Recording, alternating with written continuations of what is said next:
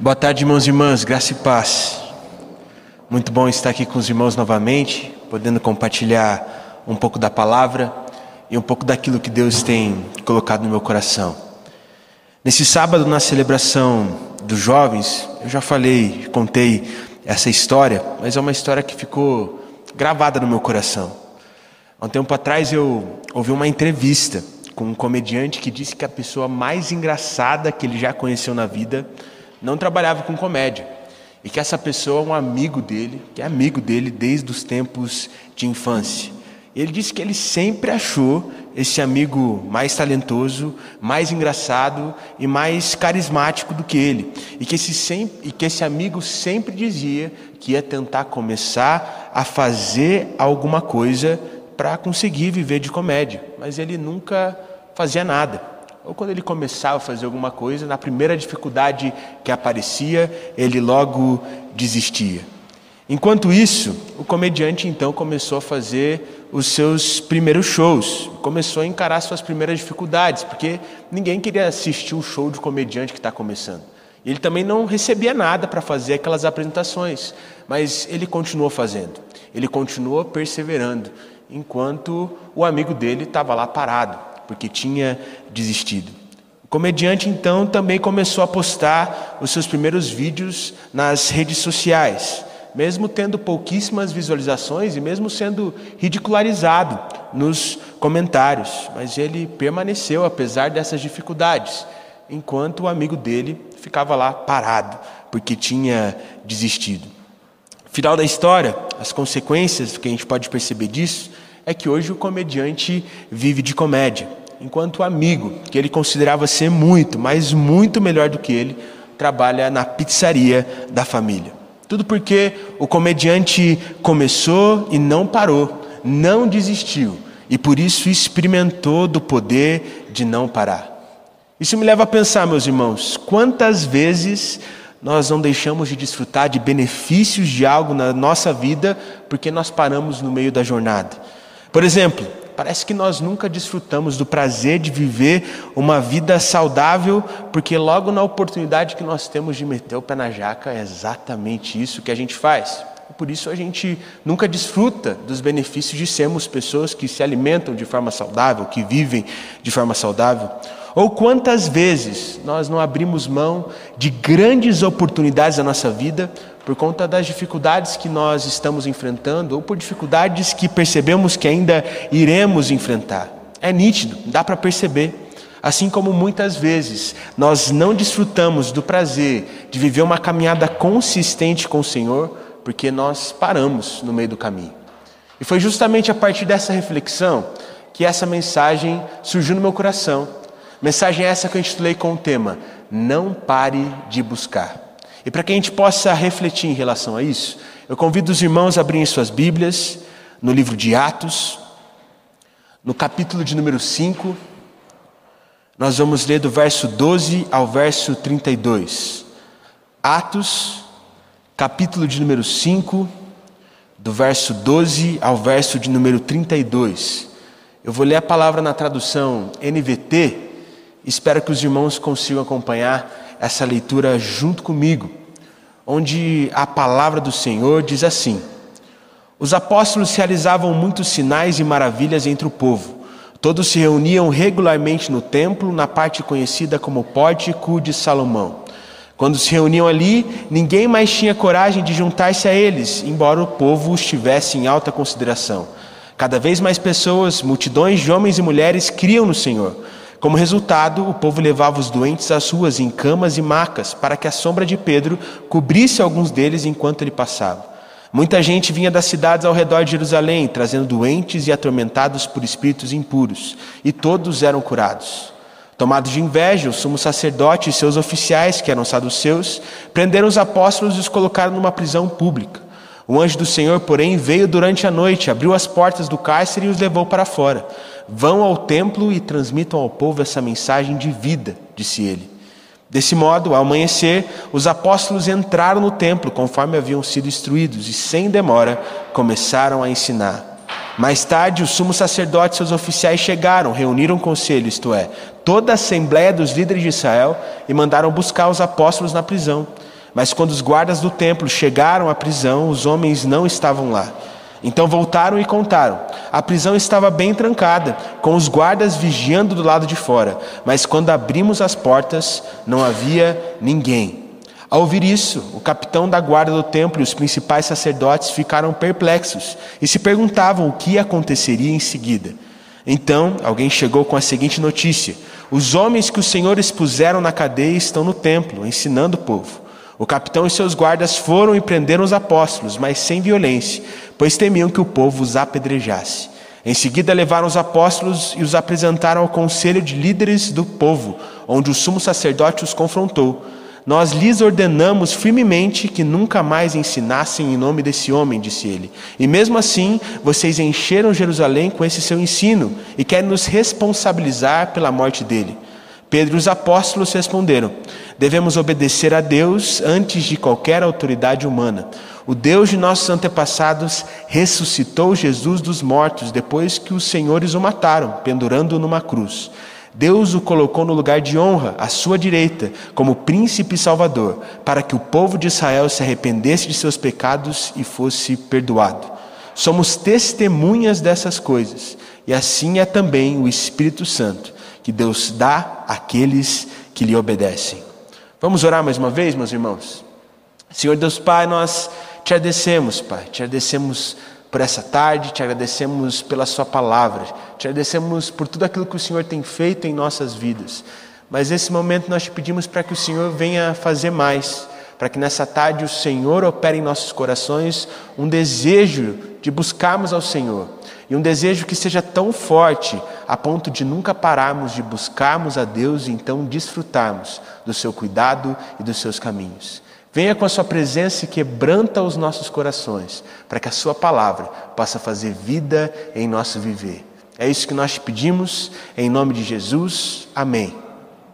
Irmãos, eu acredito que a primeira coisa que nós podemos aprender a partir desse texto de Atos é a seguinte: as consequências acompanham aqueles que não param.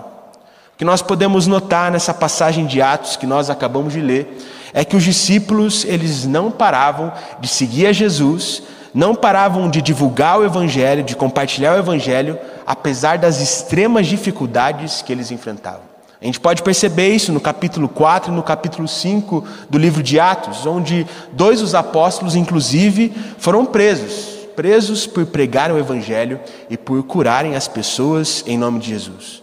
Mas mesmo com essas circunstâncias difíceis, mesmo com essas circunstâncias extremamente adversas, eles não pararam.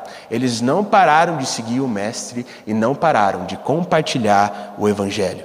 E pelo fato deles não pararem, permanecerem constantes, eles continuaram realizando sinais e maravilhas. Quando eles oravam em nome de Jesus, pessoas eram curadas, pessoas eram restauradas e milagres aconteciam diante deles. E mais do que isso, eles estavam vendo ali a igreja crescendo, a igreja crescendo de forma constante, a igreja crescendo de forma avassaladora, que até mesmo assustava as pessoas. Portanto, imagina como devia ser demais viver isso que esses irmãos estavam vivendo. Imagina como devia ser demais para eles orarem em nome de Jesus e verem as pessoas sendo curadas na frente dele. Imagina se isso acontecesse com você. Imagina se isso acontecesse nessa tarde, como você se sentiria vendo o poder de Deus sendo manifesto na sua frente dessa forma. Mas mais do que isso, imagina como foi impressionante para eles ver o crescimento da comunidade que eles tinham. Porque no início eles eram 12, depois se tornaram 70, depois se tornaram 120. E de forma muito rápida eles se tornaram 3 mil, depois 5 mil e foram crescendo cada vez mais. Devia ser estimulante viver dessa forma o relacionamento deles com o Senhor. Devia ser estimulante participar dessa igreja. Devia ser interessante fazer parte dessa comunidade que buscava o Senhor o tempo todo e, consequentemente, desfrutava dos benefícios disso. Mas não eram apenas consequências boas que eles tinham por não desistir.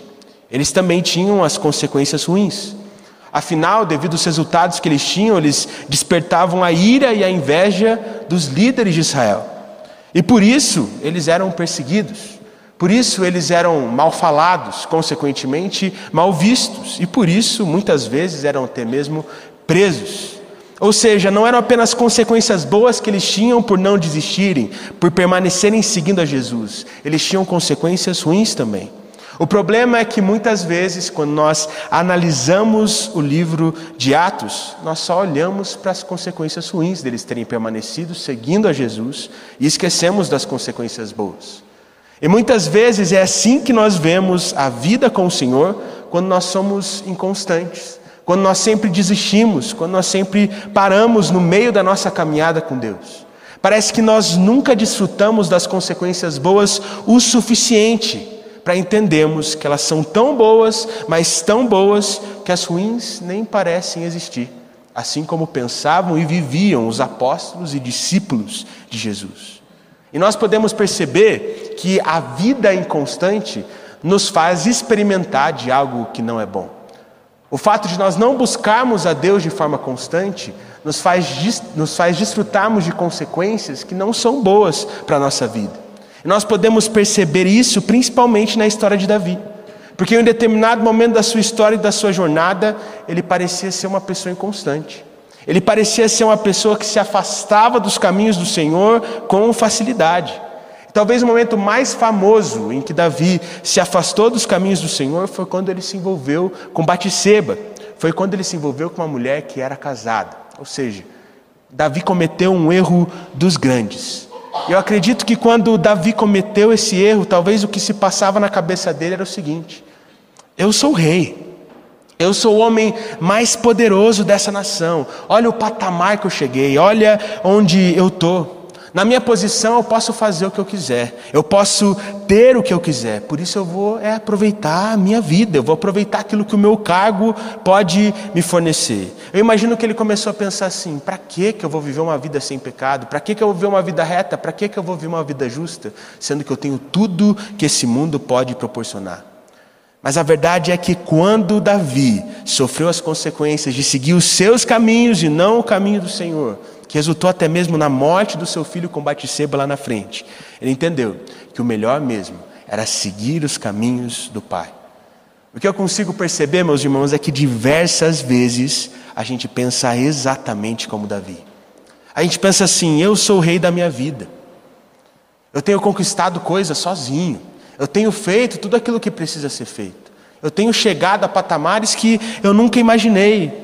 Eu tenho que aproveitar a vida, porque a vida é curta. E muitas vezes nós pensamos desse jeito. Eu vou viver do meu jeito mesmo. E por isso a gente acaba se afastando dos caminhos do Senhor. A gente acaba se afastando de Deus. Mas se a gente não parasse em todo o tempo de caminharmos lado a lado com o Senhor, a gente sentiria e perceberia, perceber, perceberia nas nossas vidas que viver do jeito dele é muito melhor do que viver do nosso jeito. E que as consequências de seguirmos a Jesus são muito maiores e muito melhores do que as consequências de vivermos os nossos caminhos. E por isso passamos a viver de forma constante, assim como os discípulos viviam. Isso nos leva à segunda coisa que nós podemos aprender a partir desse texto de Atos. Não dá para parar quem não quer parar. O que a gente pode notar nessa passagem que nós lemos é que os mestres da lei, aqueles que lideravam o povo de Israel naquela época, eles fizeram de tudo, mas de tudo mesmo, para tentar parar os discípulos. Eles ameaçaram os apóstolos, eles prenderam os apóstolos, eles apedrejaram aqueles que seguiam Jesus, eles tentaram várias e várias coisas, mas nada adiantou. Eles permaneciam vivendo e compartilhando o Evangelho. Sabe por quê, meus irmãos? Porque é impossível parar quem não quer parar. Esses dias eu assisti um vídeo que mexeu muito comigo. Esse vídeo era de um homem que tinha como seu maior sonho se tornar um fisiculturista profissional. E é um sonho difícil de ser alcançado, não é fácil se tornar um atleta de fisiculturismo profissional, mas ao mesmo tempo é um sonho que dá para conquistar, é um sonho que dá para atingir. O problema é que ele é uma pessoa de baixíssima renda, Eu não sei se os irmãos sabem, mas para você se tornar um fisiculturista, você precisa investir um bom valor mensalmente nos seus treinamentos, na sua alimentação. Valor esse que ele não tem como investir. Mas essa não é a maior dificuldade que ele tem. Afinal, alguns anos atrás, ele sofreu um acidente. E por isso ele não consegue mexer os membros inferiores. Ele não consegue mexer nada abaixo da cintura. E aí você deve pensar: nossa, ele deve, deve ter parado, né? Ele deve ter desistido desse sonho. E sabe, irmãos, não. Ele não desistiu, ele não parou, ele permanece com esse sonho. Ele permanece treinando para se tornar um fisiculturista, ele permanece se alimentando para se tornar um fisiculturista, porque ele não desistiu e ele não parou. E aí você me pergunta, mas Juninho, como que ele vai conseguir? Juninho, como que ele consegue treinar a musculação mesmo sem conseguir mexer os membros inferiores? E a minha resposta para a sua pergunta é a seguinte: Irmão, eu também não sei, mas o porte físico dele comprova que ele treina como se já fosse um fisiculturista profissional. Olhando para a determinação que ele tem, olhando para a paixão que ele tem por esse esporte, meu amigo, eu tenho certeza que um dia, de um jeito ou de outro, ele vai viver esse sonho. Sabe por quê? Porque não dá para parar quem não quer parar. Quem realmente quer algo, vai lá e faz o que precisa ser feito para que esse algo seja alcançado. E depois que eu ver a história desse homem, meu irmão, eu não tenho mais coragem de dar mais nenhuma desculpa para não ir na academia. Porque qualquer desculpa que eu poderia dar seria o mesmo que nada, comparado às desculpas que esse homem poderia dar para não ir na academia. E por isso, nesse momento, eu gostaria que você analisasse quais são as suas desculpas para não ter uma vida intensa e apaixonada com o Senhor, assim como os apóstolos. Porque se você for parar para pensar, muito provavelmente as suas desculpas não serão nada comparadas às desculpas que os apóstolos poderiam dar para não seguir a Jesus de forma tão apaixonada e de forma tão intensa. Não sei vocês, mas normalmente a minha desculpa favorita é dizer: "Ah, eu não tenho tempo. Está muito corrido, eu estou cheio de coisa para fazer". Mas ao mesmo tempo, mesmo reclamando da falta de tempo, eu sempre tenho tempo para fazer coisas que não são edificantes. Eu sempre tenho tempo para ficar jogando conversa fora. Eu sempre tenho tempo para ficar lá na internet vendo alguma coisa que não vai me levar a nada. Eu sempre tenho tempo para essas coisas. Uma outra desculpa que eu ouço muito por aí é: mas eu nunca vejo diferença. Eu vou na igreja e nada muda. Eu oro e parece que eu não tenho nenhuma resposta. E você muito provavelmente, meu irmão, não vê a diferença porque você quase nunca busca. E por isso, quase nunca nada acontece. E você não entendeu que o mais difícil, que, que dá mais resultado, não é buscar Deus uma vez. Afinal, buscar Deus uma vez, todo mundo busca. O que realmente transforma as nossas vidas é nunca pararmos de buscarmos a Ele, a ponto de conhecermos a Deus de verdade e, consequentemente, sermos verdadeiramente transformados. A verdade é que, se você analisar suas desculpas, você vai perceber que elas não são tão grandes assim quanto você pensa e que na verdade elas são apenas desculpas.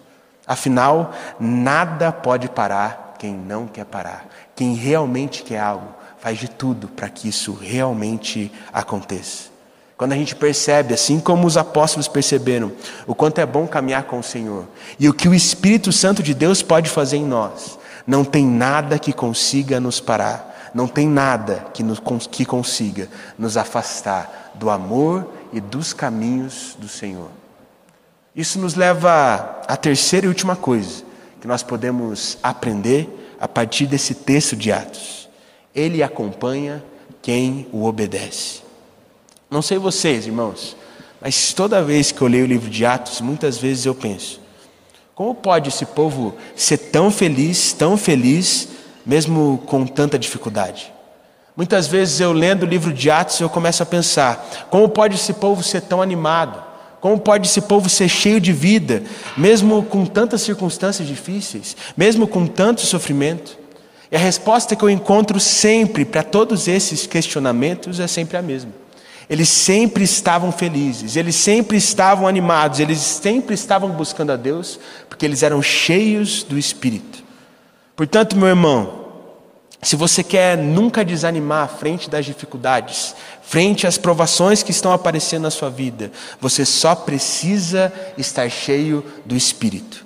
E o texto deixa bem claro o que nós devemos fazer para que isso aconteça, quando nos diz que Deus dá o Espírito para aqueles que o obedecem. E eu te pergunto, meu irmão, apesar das circunstâncias, você tem obedecido ao Senhor? Você tem buscado ouvir a voz de Deus? Você tem seguido os caminhos dele? Se não, você já entendeu porque que a sua vida é essa constante montanha russa, cheia de altos e baixos. E porque parece que a sua vida sempre desmorona quando uma coisinha dá errado. Porque o seu dia vai por água abaixo só porque uma coisa não aconteceu conforme o planejado. E eu falo isso porque eu era exatamente assim. Eu era desse jeito até eu começar a ser cheio do Espírito. Desde sempre. Eu sempre tive a tendência de desanimar quando as coisas não estão indo bem. Eu sempre desanimava quando estavam me criticando, quando estavam falando mal de mim. Eu sempre desanimava quando parecia que nada estava dando certo. E é uma tendência que eu tenho. Graças a Deus eu tenho melhorado nisso. Cada vez mais eu tenho buscado o Espírito, o Espírito tem trabalhado isso em mim. Mas é uma tendência que eu tenho que ficar de olho, senão ela me leva a me tornar uma pessoa que acaba me afastando dos caminhos do Senhor. E sabe, irmãos, não sei vocês, mas eu imagino como eu me sentiria ao ser preso injustamente, assim como aconteceu com os discípulos. Eu provavelmente ia desabar. Eles não estavam fazendo nada de errado. Eles só estavam falando sobre Jesus. Eles só estavam curando as pessoas em nome de Jesus. E mesmo assim, eles foram presos. Eu ia ficar no chão. Imagina se isso acontecesse agora com a gente, aqui nesse culto. Imagine se a polícia abrisse a porta do templo, entrasse e falasse: Ó, oh, vocês estão falando sobre Jesus, vocês estão orando para que pessoas sejam curadas, vocês estão presos. Vão passar a noite na cadeia. Como seria para você passar uma noite na prisão? A incerteza, o medo, você já ia estar procurando o telefone do seu advogado para ele tirar daquela situação. Muito provavelmente você repensaria se valia realmente a pena permanecer vivendo o Evangelho, compartilhando o Evangelho e orando pelas pessoas. Foi exatamente por isso que os discípulos passaram. Mas mesmo assim, eles não pararam, eles não desanimaram, eles permaneceram buscando a Deus. E por isso, um anjo libertou eles daquela situação. Sabe para que, que o anjo libertou eles? Para que eles continuassem pregando o Evangelho, para que eles continuassem fazendo aquilo que levou eles a serem presos, porque aquilo realmente era a vida de verdade e valia a pena correr qualquer risco para permanecer seguindo a Jesus. O que eu tenho percebido nos últimos dias, meus irmãos, é que muitos se sentem como se estivessem presos. Muitos acham que não podem viver uma vida melhor por conta do seu passado, por conta dos seus erros, por conta da sua família, por conta dos seus traumas, por conta das suas escolhas passadas. Mas, irmão, algo que eu queria dizer para você nessa tarde é o seguinte: nada pode te prender se você não parar. Nada pode te prender se você não parar de buscar Deus, obedecendo a Ele, ouvindo a voz dele continuamente, até você se tornar cheio do Espírito do Senhor. E o que eu quero dizer para você nessa tarde, meu irmão, é que você não precisa de um anjo para te libertar. Afinal, Jesus já te libertou. E o Espírito quer te guiar nesse caminho de liberdade. Por isso, hoje, meu irmão, eu queria dizer que você é livre. Você é livre do seu passado. Você é livre dos seus erros. Você é livre dos seus traumas. Livre da sua tristeza. Livre do seu pecado. Livre da sua inconstância. E eu quero que você saiba que você não é livre pelas minhas palavras ou porque eu estou te falando, eu quero que você saiba que você é livre pelo que Jesus fez por você naquela cruz. Por isso eu quero dizer que você não está numa prisão. Você não está numa prisão emocional, numa prisão diante das circunstâncias da sua vida. Eu quero dizer que você é livre. Livre para viver de um novo jeito e que para viver desse novo jeito só depende de você. Só depende de você hoje falar: não, eu vou buscar Deus e essa vai ser a minha prioridade. Eu vou pelo, pelo menos tentar uma única vez, eu vou pelo menos tentar buscar Deus nessa tarde, para que eu nunca mais pare. Só depende de você buscar o Senhor hoje e nunca mais parar. E assim desfrutar do prazer de não desistir e do prazer de não parar de buscar Deus. Do que você desistiu nos últimos meses? Talvez você tenha desistido do seu roteiro de leitura bíblica anual. Você é livre para voltar e desfrutar do prazer de ler a palavra de Deus. Talvez você tenha desistido de orar por aquele seu filho. Não desista, meu irmão. Permaneça orando por ele.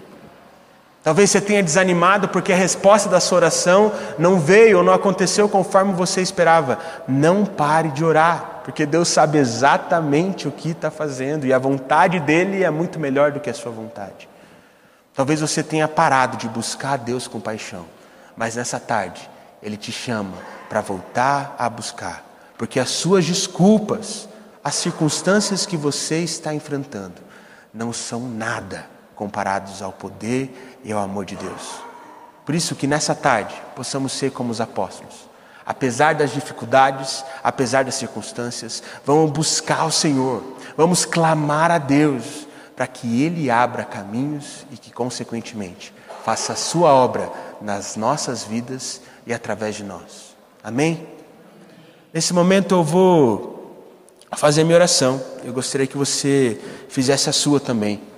Durante o louvor, Deus me disse especificamente de que existem pessoas aqui que pararam de orar por uma pessoa específica. Pessoas aqui que pararam de orar por um tema em específico porque acharam que nada ia acontecer. Mas ao mesmo tempo eu sinto que eu devo te dizer para não desistir. Se você permanecer buscando ao Senhor, Ele irá fazer as coisas do jeito dele, para que você tenha certeza de que no final das contas, todas as coisas cooperam para o bem daqueles que amam a Deus. Enquanto eu oro, faça a sua oração também. Senhor Deus Pai, obrigado, Senhor. Obrigado porque o Senhor tem nos abençoado. Obrigado porque o Senhor tem cuidado de nós. Obrigado porque o Senhor tem nos guiado.